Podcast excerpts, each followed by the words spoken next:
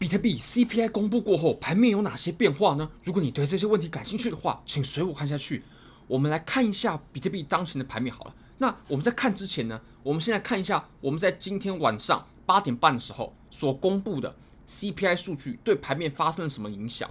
那其实我们今天呢预测值是四点一。那美国政府呢，他们希望是可以把这个数据控制在二。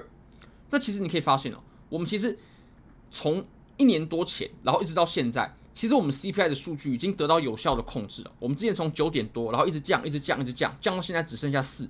那美国政府的目标是二，所以虽然说我们是有明明显的这个下降，但是我们还有一段时间要努力。那我相信我们也会维持终端利率一段时间哦，即使不加息，我们也会维持终端利率一段时间。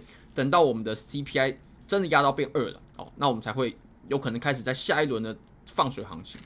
那我们来看一下，其实我们这几次呢，我们公布值啊，都要比预测值要来的更好。你可以发现，我们这几次要不就是低零点一哦，就是低零点二。你可以发现，我们预测值呢是零呃是四点一，比上次要下要下跌零点八。那结果呢，我们实际上是下跌了四点九，所以这绝对是一个利多。那我们在数据公布的当下呢，也确实是有往上涨哦。不过呢，我们来做一个总整理好了。其实我们这种数据的观察呢，我是有把每一次发生的状况、预测值、实际值都有做记录的。你可以发现，我们这次的预测值呢是四点一，那我们实际公布的数据呢是四点零，所以是利多。那我们有没有往上涨呢？有，但是我们就涨那么一点点。而且呢，如果我们观察这几次的数据状况啊，我们会发现，其实我们现在跟半年前 CPI 对盘面的影响，其实 CPI 的影响已经显著的下降了。你可以发现呢，我们即使说盘面有波动，它不过就是一个。一两趴的波动啊，针尖哦，针尖到针尖一两趴。那我们再看一下，我们再看一下上一次，上一次实体部分一点七五趴也很小。再上一次呢，收了针啊，针确实是有上下的波动，但是跟我们之前对比呢，其实已经小很多。而且这个情况它并不是单一的个案，它已经连续非常多次都是这个样子的。至少我们过去的这呃五六个月以来都是这个样子的。你看一下这一次，它波动情况也非常小。那这次呢也也很小，直到我们。哦，这次可能稍微大一些。然后呢，我们再上一次，像我们大概半年前哦，CPI 数据一出来的时候，利多利空，它就会非常明确的往一个方向猛的运行，而且都是八趴十趴在走的。像上一次哦，这次是呃十一月的时候，也就大概是半年前，当时是实体部分呢就八趴。然后呢，我们在前几次哦，比如说这一次利空嘛。那我们光实体部分就是七八趴左右，所以其实我们 CPI 对盘面的影响呢，已经越来越小了，已经越来越递减。其实这也是可以得到完美的解释的，因为我们在过去啊，美国通膨的情况很严重，所以大家会很紧盯这个通膨的数据有没有获得控制啊。然后呃，大家的反应是什么？美国政府有什么政策啊？包括货币，它的货币政策的转向等等等等。那现在呢，慢慢获得控制了，所以 CPI 它的影响程度呢，就渐渐减小了，跟之前其实已经。有很明显的区别了。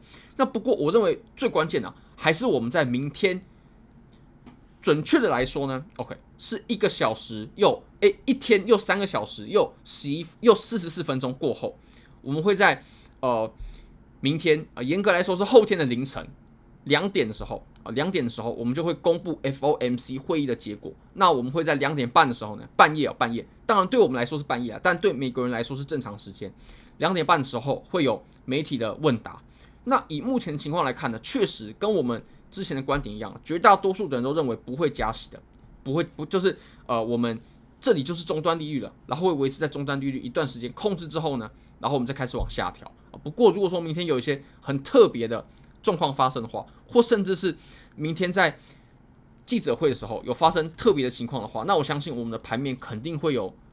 很很大的波动的，肯定会有很重要的波动的，因为很多时候啊，盘面它很很大的这种动作呢，都是伴随着有消息面的配合的。那今天做了一个蛮重要的事情，就是我们之前有谈到，我们这一波下跌呢，它是在假日的时候完成的，在假日下跌，那就会产生缺口。这个缺口呢，我们如果开 CME Gap 的话，这个是我们自己做的指标，我们就可以很明确的发现呢，在这个地方它有一个洞啊，这个洞呢，通常很快就要来回补了。那你可以发现它。确实就来回补了，很快。今天的这根针呢，价格或许没没什么动啊，跟我们 CPI 公布之前，价格或许没什么动，但是我们做了很重要的动作，就是我们把上周的 CME 缺口给用针的形式补了，很快的补掉了。那这个动作呢，我认为也是还蛮关键的，而且又可以再再次印证 CME 它是很有效的，胜率非常高的。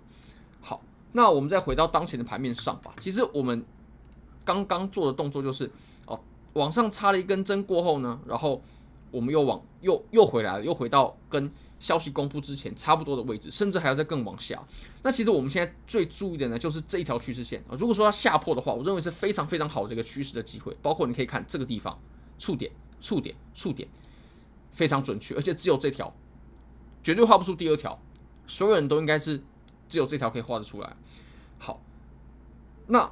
我们再往下看，其实我们当前的盘面哦，我认为两个地方是比较重要的。第一个地方就是我们在两万六千六百美金的这个位置。如果说盘面回到这个地方的话，呃，那确实就真的不太妙。那直到我们盘面如果说回到两万七千五百上方的话，我会认为我们这波下跌呢，即使它真的要下跌，那我们也要再等等。目前就是这两个地方比较关键。那如果说呢，它继续在这个地方震荡，因为我们这条线是斜的嘛。那如果说它继续在这个地方震荡，震荡到后来呢，它下破的时候，它并不是直接一根下破，它是慢慢走，慢慢磨，结果就直接磨过了，继续走震荡。那这样怎么办呢？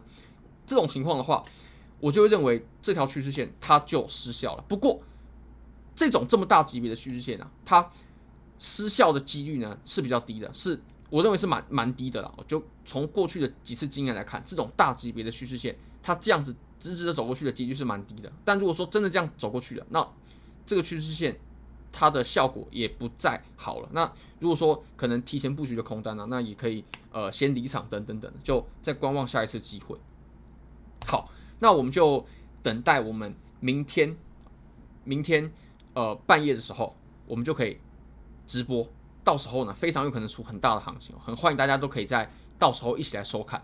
好，非常感谢各位，非常欢迎各位可以帮我的影片点赞、订阅、分享、开启小铃铛，就是对我最大的支持。哦，对了，如果说你要 buy bit，你要 buy bit 的免费仓位的话，你只要点击我影片下方的链接，KYC 入金一百美金就会免费赠送一千美金价值的比特币合约仓位，这真的非常非常优惠，专门针对新用户。你只要 KYC 入金一百美金就可以获得一个免费的仓位，爆仓了也没关系。那赚钱的你可以提币。好，非常非常感谢各位，拜拜。